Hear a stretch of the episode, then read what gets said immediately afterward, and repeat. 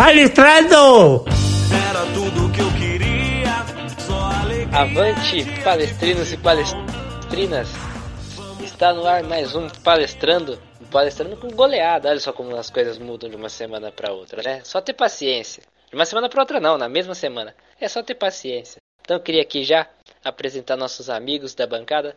Hoje uma bancada mais curta, então já vou de diretamente já apresentando um por um e eles na sequência se apresentem. Roberta Velar, Rafael Laurelli e Rafael Boruga. Cumprimentos iniciais dos senhores, por favor. Bom dia, boa tarde, boa noite, palmeirense de todo o Brasil. Aqui quem fala é Roberto Avelar. E é isso aí, né? Pós perda do título do Campeonato Paulista, o Palmeiras conseguiu aplicar uma sonora goleada na, no último jogo da primeira fase para dar aquela recuperada nos ânimos, voltar confiança e começar o Brasileirão de pé direito no fim de semana. Vamos falar um pouquinho sobre isso no programa de hoje. Boa noite, palmeirense. Boa noite, companheiros de bancada. Depois de longos meses, finalmente vai começar a temporada do futebol, né? Acabamos a pré-temporada com uma goleada e agora realmente vai começar o que vale, né? O futebol brasileiro. Boa noite, amigos. Boa noite, torcedores, ouvintes. É, nada como um dia após o outro, né? Com paciência aí, sem tentar demitir técnico, sem tentar escorraçar jogador. Nunca é bom perder, mas o ano tá, tá começando aí, como diz o Laurelli, né? O que o, o bicho vai pegar a partir de agora e a gente precisa de paciência e que o elenco esteja com a cabeça no lugar. Né? Pois bem, então pode puxar a vinheta aí, deputados, puxar a vinheta que vamos comentar Palmeiras 6, Universitário do Peru 0.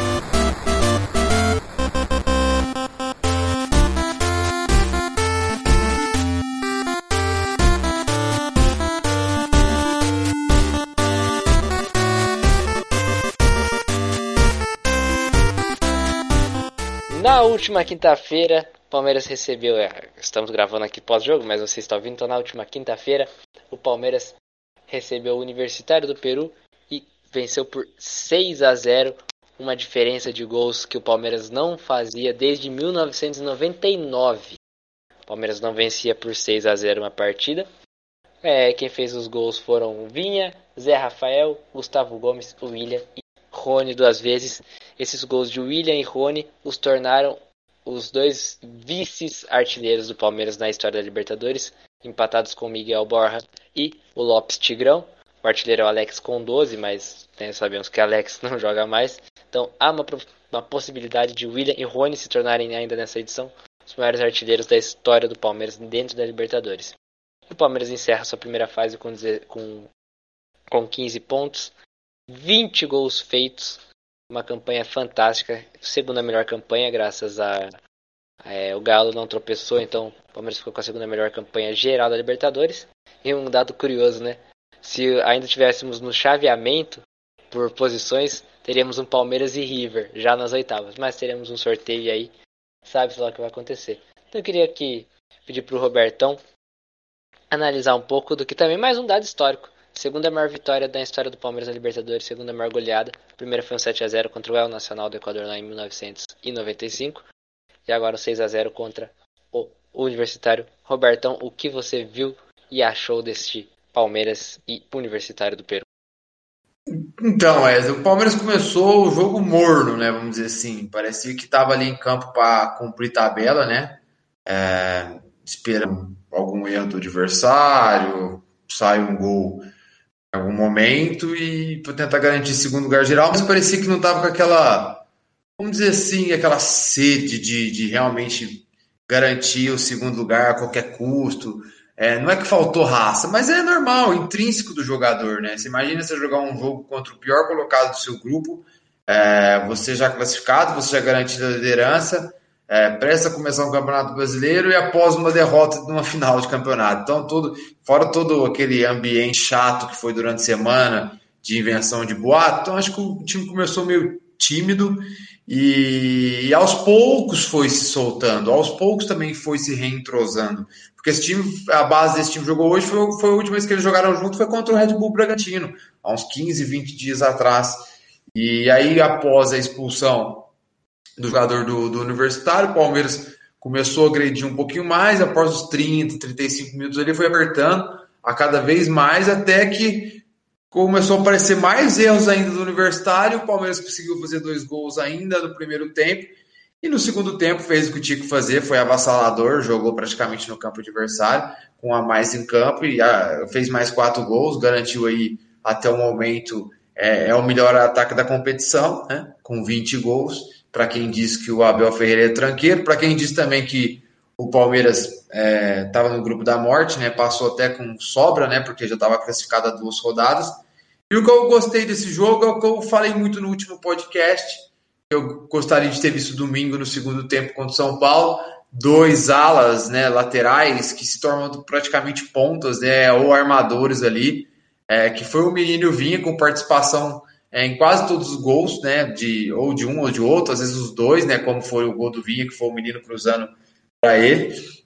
E eles toda hora na última linha do adversário, fazendo tabela, o Vinha já agride um pouco mais por dentro, entra na área para finalizar. É, então aquela coisa louca, ocupando a última linha do adversário, expandindo né, o campo do adversário para poder criar espaço, e o Palmeiras hoje fez isso muito bem. Os laterais fizeram isso muito bem, até pela característica deles, né? A, a do Mike e a do Vitor Luiz são mais defensivas, comparando ao do último jogo, né?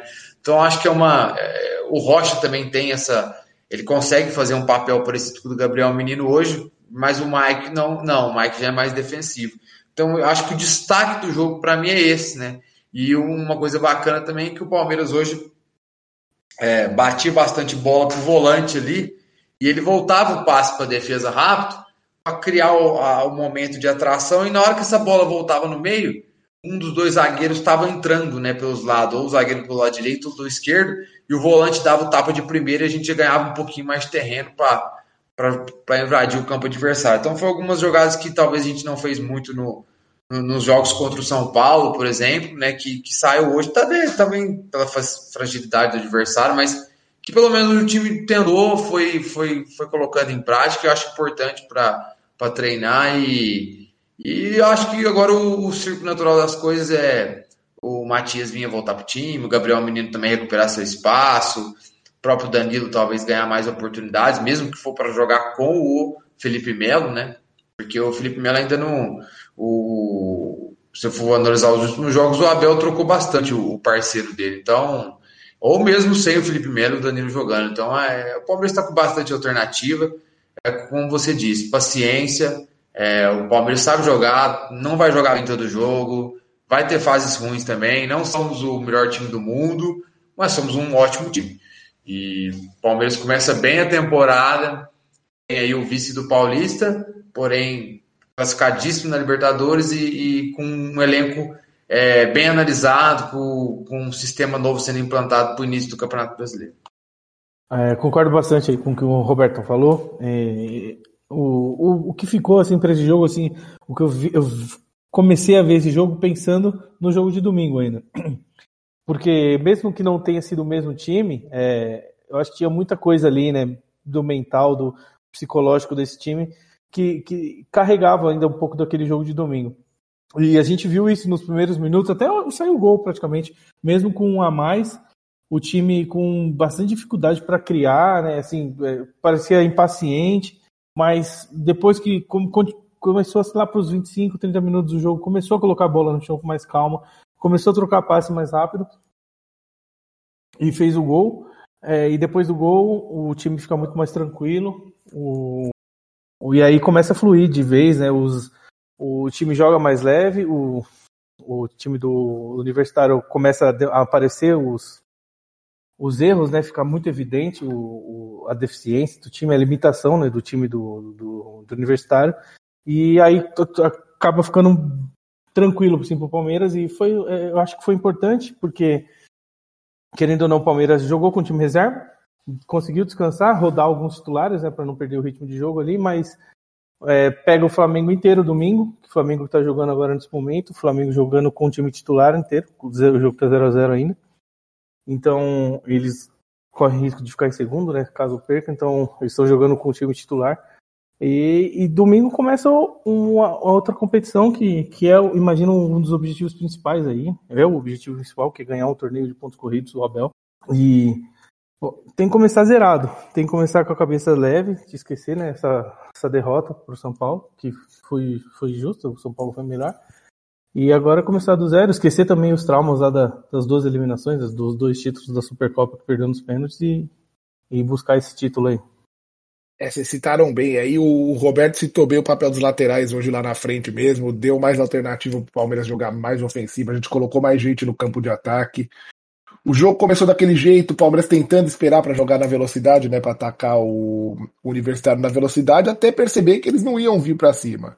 E depois da expulsão, nada mais coerente do que a gente apertar eles. E nada mais que o Palmeiras já não fez, né? Porque você pode falar que o Palmeiras é um time que não fica com a bola, e talvez nunca vai ser o time que fica com a bola, mas você jamais pode acusar esse time de defensivo. Esse time já fez várias partidas jogando no campo de ataque do adversário, marcando pressão, e a gente só tornou a fazer o que a gente sempre fez, cara, nesse jogo. Atacar, é, marcar em cima, colocar a maioria do time no campo adversário e, e pressionar. Saiu o primeiro gol, e saiu a goleada, né? É, a gente não pode desvalorizar porque era um time fraco, porque a obrigação do time mais forte é golear o time mais fraco. E o Palmeiras fez isso com bastante autoridade.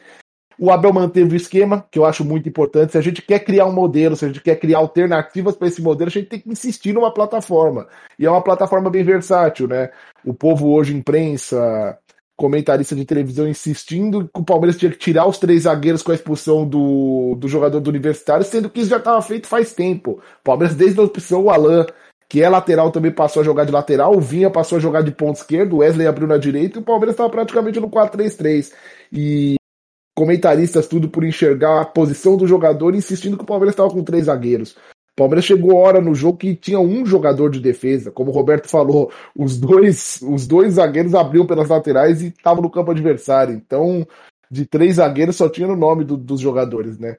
E só insistindo mesmo na plataforma para a gente criar mais alternativa, para a gente deixar esse time mais é, preparado para várias situações de jogo. Hoje foi uma boa pegar um time que não ataca tudo para a gente voltar a pegar o gosto de, de pressionar na frente e tudo, e, e, vai ser importante, vai ser bastante importante. Eu acho que o Abel tá certo, é a plataforma que mais encaixa no time, é o tipo de, de jogo também que mais encaixa com os jogadores do nosso elenco e também que tem a reserva para suprir os jogadores. O Palmeiras chegou nessa fase de tira um titular, praticamente não perde muita força, né?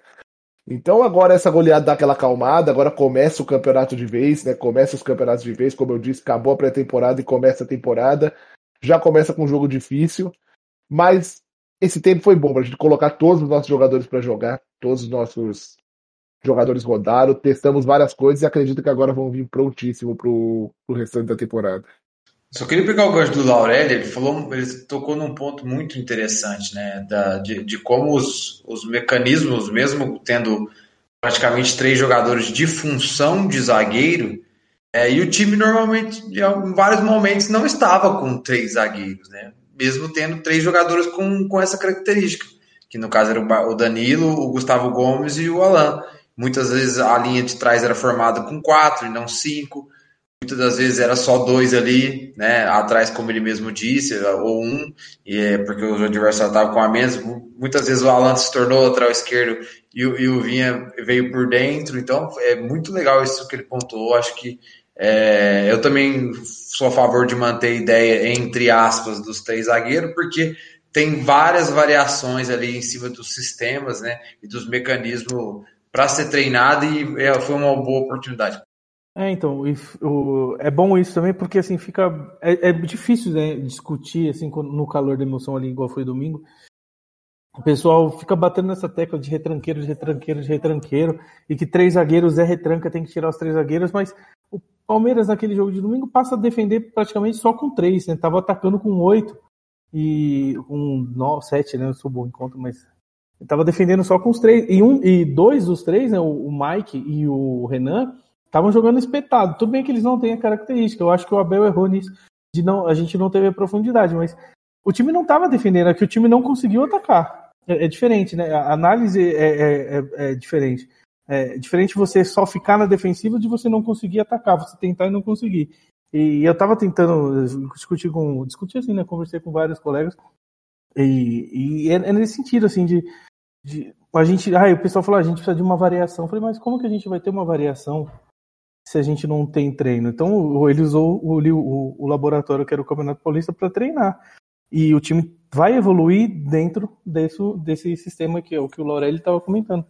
E precisa de tempo, não vai ter jeito. a gente tem que ter paciência, não tem como. Só um ponto, né? Olha os três zagueiros hoje. Gomes, tudo bem. Um zagueiro no Danilo Barbosa, que não é zagueiro, porque talvez é um jogador que mais consiga fazer a função do Luan, que é o zagueiro que sai com a bola, o zagueiro que tem a melhor saída, a saída mais limpa, então ele joga lá para isso. E o outro zagueiro era o Alan, que faz exatamente isso que é bom dessa formação. A gente tem encaixes que ficam perfeitos, se complementam o jogador que entra e o jogador que sai. O Alan que é um zagueiro e lateral esquerdo, assim como o Renan. Então ele te dá a opção, como o Roberto disse, de no mesmo jogo você defender com quatro, defender com um, defender com cinco. Ora o Alan tá lá lateral, ora ele tá, tá de zagueiro, o Vinha vindo por dentro. E é a característica dos nossos jogadores é que encaixam melhor nesse esquema. E é um esquema muito móvel. E com os jogadores que a gente tem, o menino, o menino pode jogar com amplitude que nem jogou hoje, como ele pode com uma dobradinha com o Mike que joga ele atrás às vezes, jogar mais por dentro, ser o Ala que joga mais por dentro. Então tem muita variação pra gente fazer. A gente não percebeu mesmo com os resultados ruins, mas o Abel testou muita coisa interessante. A gente criou muita alternativa que a gente não tinha. Jogador que nunca imaginou jogar naquelas posições e estão jogando hoje. Tudo isso pode ser útil lá na frente, né? Num jogo de xadrez contra algum time aí, pode ser uma arma a ser usada. É, acho que dentro dessas variações a gente, eu, eu gosto muito de, de salientar que é, existem coisas que são situações de jogo, né? Então é importante um jogador ter o recurso e ter experimentado diferentes situações, diferentes é, posições mesmo, porque hoje em dia a gente, a gente, nós aqui do palestrando não, não vamos dessa linha, mas ainda bate-se muito na tecla da posição-função, né? Que o zagueiro vai ficar ali atrás tirando bola, o volante vai começar. É, o primeiro volante destrói, mas a gente sabe que né, não existe mais isso no futebol. E quanto mais variações você tem, melhor é pro time, porque não só no sistema único, no, no momento de imposição, mas vai ter momento de situação, vai ter momento que o lateral vai subir, o zagueiro tem que fazer uma cobertura, ele tem que ter uma noção do, de, de, de gestão de espaço do campo, de noção de tempo, de onde ele está, de uma noção espacial e tal. Então acho que isso também é importante na construção do jogador, é, na formação do atleta como completo. Né? Então acho que o Abel tem feito isso muito bem. Você vê que os jogadores, eles, óbvio, um tem uma dificuldade maior que a outra de se adaptar, e aí entram várias questões, né? Base, é, é, a falta de costume de jogar ali mesmo.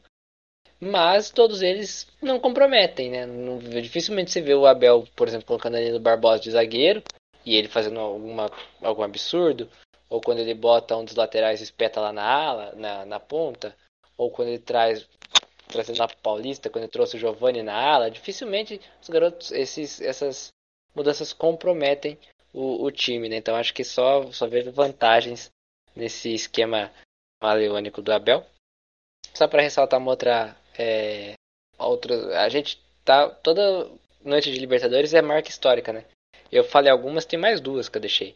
Hoje foi o centésimo jogo como mandante do Palmeiras no Allianz Parque. Aliás, perdão, na Libertadores como mandante. E foi a maior goleada da história do Allianz Parque, esse 6 a 0 contra o Universitário do Peru.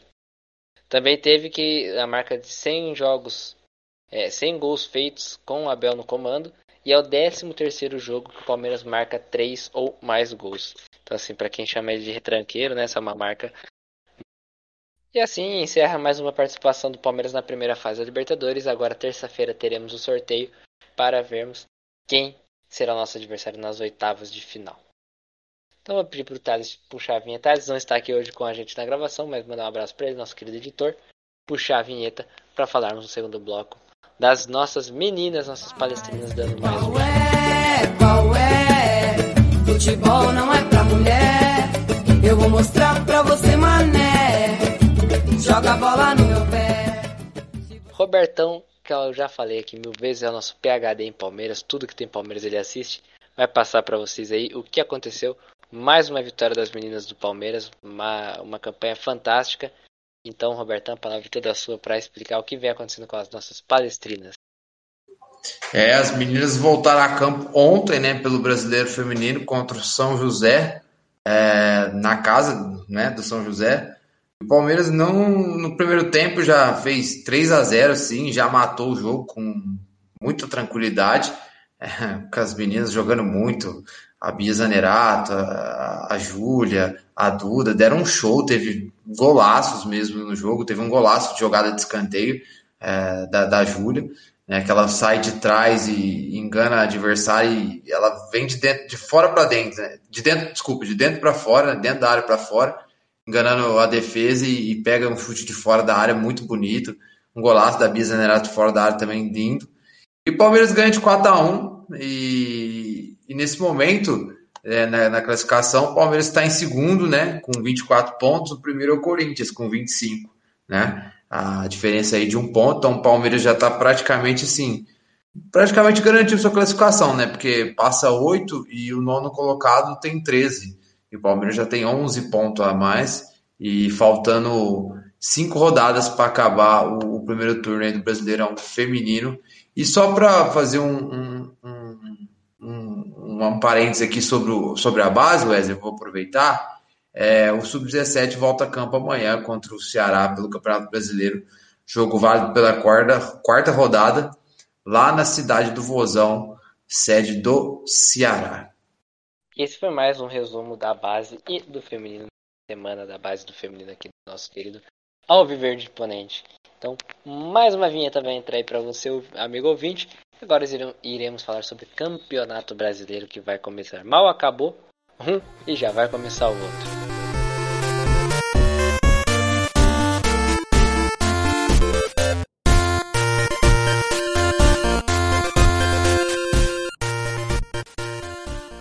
Calendário de 2020 adentrou 2021 e acabou o Campeonato Brasileiro em fevereiro e alguns meses depois, menos de três meses depois, o campeonato já retorna com um Flamengo e Palmeiras, que eu acho que a CBF queimou um cartucho absurdo jogando essa, esse jogo na primeira rodada.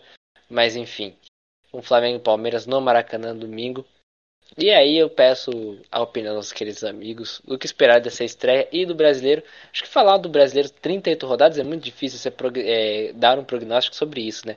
Mas em específico dessa estreia contra o Flamengo, o que possamos esperar, uma vez que o Flamengo, só para lembrar, tá jogando, buscando o primeiro lugar em seu grupo agora, está com um time titular e um jogo muito difícil, muito mais desgastante que o nosso, no caso deles lá contra o Vélez. Eu espero, pelo menos para iniciar esse brasileiro, um jogo tão bom quanto foi o Palmeiras e Flamengo da Supercopa. São é, dois times que estão conseguindo os resultados previstos, estão evoluindo o seu jogo. É, são jogos totalmente antagônicos, de jeito diferente de jogar. Mas já o brasileiro já começa para mim com os dois times que eu, na minha opinião, por elenco e por futebol, eu já vou falar, são os dois times que um dos dois vai ficar com a taça de novo. Porque os elencos são diferentes é, dos outros. Embora eu respeito, o Atlético Mineiro contratou bastante gente, o Grêmio que vem falando que vem com força, mas é mais ou menos parecido com o do ano passado é o jogo já para quem ganhar três pontos, são três pontos que vai fazer muita diferença lá na frente, que eu acredito que a briga vai ser entre, entre esses dois. A gente já tem menos jogos agora, então os times que têm mais elenco, disputando Libertadores ou não, que agora é só a fase final, Copa do Brasil ou não, eles vão sobressair. É um ano que não vai fazer muita diferença agora nessa fase ter duas, três competições ou só uma. E eu, respeitando São Paulo, Atlético, todos esses times, eu acho que são os dois times de novo que vão brigar por esse título. E pra gente, eu acho que é um campeonato que a gente vai brigar bem mais que o ano passado. É o primeiro brasileiro que o Abel vai pegar desde o começo. E se você pegar números do Palmeiras, o Palmeiras é um time bem regular, é um time que perde muito pouco ponto. E chega bem forte. Começar ganhando esse jogo aí vai ser um prato cheio pra gente alargar bem e já brigar, já mostrar as credenciais para esse título aí. E eu tô bem confiante. A partida do Palmeiras contra o Flamengo na, na Supercopa foi uma das melhores partidas do Palmeiras no ano, que a melhor, né? É um jogo que se encaixa com o nosso e temos total chance de sair com a vitória. É, eu penso que concordo mais ou menos com o Wesley também, no sentido de fazer prognóstico agora é difícil, mas também é, vejo alguns pontos que o Laurel disse que realmente são dois times que muito candidatos aí ao título do Campeonato Brasileiro. É, acredito que são os dois favoritos, com quatro times correndo por trás, assim, um pouquinho atrás, mas que tem chance de ser campeão também, que ao meu ver é o Inter e o Grêmio, e, o São Paulo e o Atlético Mineiro. E para esse jogo de estreia, como o Flamengo tá jogando inteiro aqui, né, contra o, contra o Vélez. Acredito que talvez é, eles possam ter um, alguma. Tá um pouco desfavorecido na questão física. O Palmeiras praticamente só usou o Gustavo Gomes, né? Talvez algum outro jogador nesse jogo de hoje retorne para os titulares absolutos no domingo. Vamos ver como o Abel vai preparar. Porém, é sempre um jogo parelho, sempre um jogo é, difícil, né, né? Jogar com o Flamengo lá no Maracanã, o time do Flamengo individualmente é um time muito bom, né? Tem ó, tem tem tá, tá tendo algumas oscilações de, de, de, jogo de coletivo ainda com o Rogério, tem pega algumas semanas boas, outras ruins, mas pô, é um time com muita qualidade, né? Não dá para cravar que a gente vai ganhar lá, mas que a gente poderia tentar aproveitar esse desgaste do Flamengo aí de de, tá, de não estar tá poupando hoje e conseguir é, conseguir sair o Brasileirão com três pontos, né, começar com o pé direito, seria muito bom, daria uma moral muito grande para o time, uma confiança enorme para a sequência aí da, do calendário, né, que o calendário agora, ele, entre aspas, ele dá uma normalizada, né, ele dá uma, uma trégua em algumas questões, é, tipo, ele fica menos pior, né, ele passa de três jogos por semana para dois, né? Eu falei isso no, no, último podcast, né? Então, nós que temos essa variação para esse time B, é, e às vezes conseguir pôr poucos titulares em campo, dependendo do adversário, é, do momento do campeonato, da situação, de um mata-mata, dá para usar mais o, o time B e, e, e fazer esse rodízio. Então, acho que o Palmeiras, por ter essas condições, é muito forte no Campeonato Brasileiro, então se a gente começar com o pé direito domingo, é, vai dar um ânimo muito grande para a sequência. O Campeonato Brasileiro é muito difícil, né? Você vai prever agora quem vai ser o campeão é impossível, mas a gente pode ter uma certeza aí que não foge de quatro times, né? Que é Palmeiras, São Flamengo, São Paulo e o Galo. Acho dificilmente Inter e Grêmio entram nessa briga, mas vão estar ali no, no, no, entre os seis. É, eu acho o jogo de domingo, o, o, o meu receio é mais é, referente à pressão, porque uma derrota não, não seria nenhum absurdo, seria normal. 90% dos times que forem jogar contra o Flamengo lá no, no Maracanã vão perder. Porém, o Palmeiras vem com essa sequência não tão boa e a torcida é muito impaciente. A imprensa nem se fala, né? É, a imprensa não tem no mínimo de paciência, nem faz questão de ter paciência com o Palmeiras, então é, seria importante demais pelo aspecto moral, que se a gente ganha do Flamengo domingo, acaba praticamente o, o, o bicho-papão aí que, que ficou de domingo passado. A gente ganha do Flamengo, volta a confiança da torcida e o time volta a ser o melhor do mundo de novo. E o, com, e para o campeonato acho importante demais, né? Porque se você põe três pontos na frente do Flamengo, você só vai ter mais um jogo contra o Flamengo. Então, se você for trocar suco ali com o Flamengo, né? você vai trocar ponto ali com o Flamengo, você já tem três pontos à frente deles. Então qualquer tropeço deles é, é muito pior, porque o próximo jogo é aqui, aqui no Palestra. Então é, é, é importante tanto para o momento psicológico do time quanto para o restante do campeonato. Então acho que o Palmeiras vai, vai entrar bem, é, a esperança é que jogue bem, igual jogou na final da Supercopa e sim, é, o time do Flamengo é muito bom individualmente, mas tem seus defeitos e que o Abel vai saber, vai saber com certeza usar a favor do Palmeiras. Um dos defeitos do Flamengo é a bola parada defensiva. Acho que é algo, acho que o Palmeiras, é algo que o Palmeiras pode explorar bem. É um time que marca muito mal a bola parada e tem uma zaga muito exposta, né? O Palmeiras pode pegar de contra-ataque, é, assim como foi a Supercopa, né? Acho que eu, eu, espero um jogo muito parecido com a Supercopa no sentido tático. Acho que não vai ser tão diferente o desenho tático das equipes, não vai fugir muito daquilo. Acredito que o momento do Palmeiras por perder o Campeonato Paulista. Não estou dizendo que o momento do Palmeiras é ruim. Estou dizendo que por perder, por essa semana meio conturbada, entre aspas, à toa, é, o Palmeiras possa entrar um pouco mais cauteloso, digamos assim, para trocar com o Flamengo do que do que uma postura mais a, agressiva. Acho que vai esperar um pouco mais o Flamengo, como é de praxe. Então é aguardar esperar para ver. Também acho que não, é, não dá para prever nada de, de título de Libertadores, do Campeonato Brasileiro, quem vai, quem não vai. É, eu só não concordo com a frase que sempre falam que ah, o Campeonato Brasileiro é o mais difícil do mundo porque 10 times podem ganhar. Não, acho que hoje Palmeiras, São Paulo, Flamengo Atlético Mineiro, e, e Atlético Mineiro, acho que o título não vai fugir de um desses quatro times. Talvez o Inter e o Grêmio corram ali por fora. Acho que mais o Grêmio por ter o Douglas Costa agora que se tiver saudável é um diferencial muito grande para o nosso nível de futebol. Mas fora isso, acho que não vejo outros times. Então é aguardar e ver, torcer para que possamos fazer uma boa estreia, como o Boruga falou, uma boa vitória, é, uma boa vitória contra o Flamengo lá no Maracanã no domingo já dá uma afastada de toda essa entre aspas crise que foi criada na, no, na, por causa da derrota do Paulista e dá confiança para o time seguir à frente nas competições. Lembrando que tem reforços, né? Tem Dudu chegando para o brasileiro, Dudu chegando, é, Daverson de volta, não sei se vai ser utilizado, mas né, é um reforço. Então, então é aguardar, acho que o Palmeiras promete muito no brasileiro. E o Abel, com certeza, conhecendo o estilo dele, vai querer vencer esse brasileiro para para poder pôr um título a mais na, no currículo dele e na nossa galeria, se assim acontecer.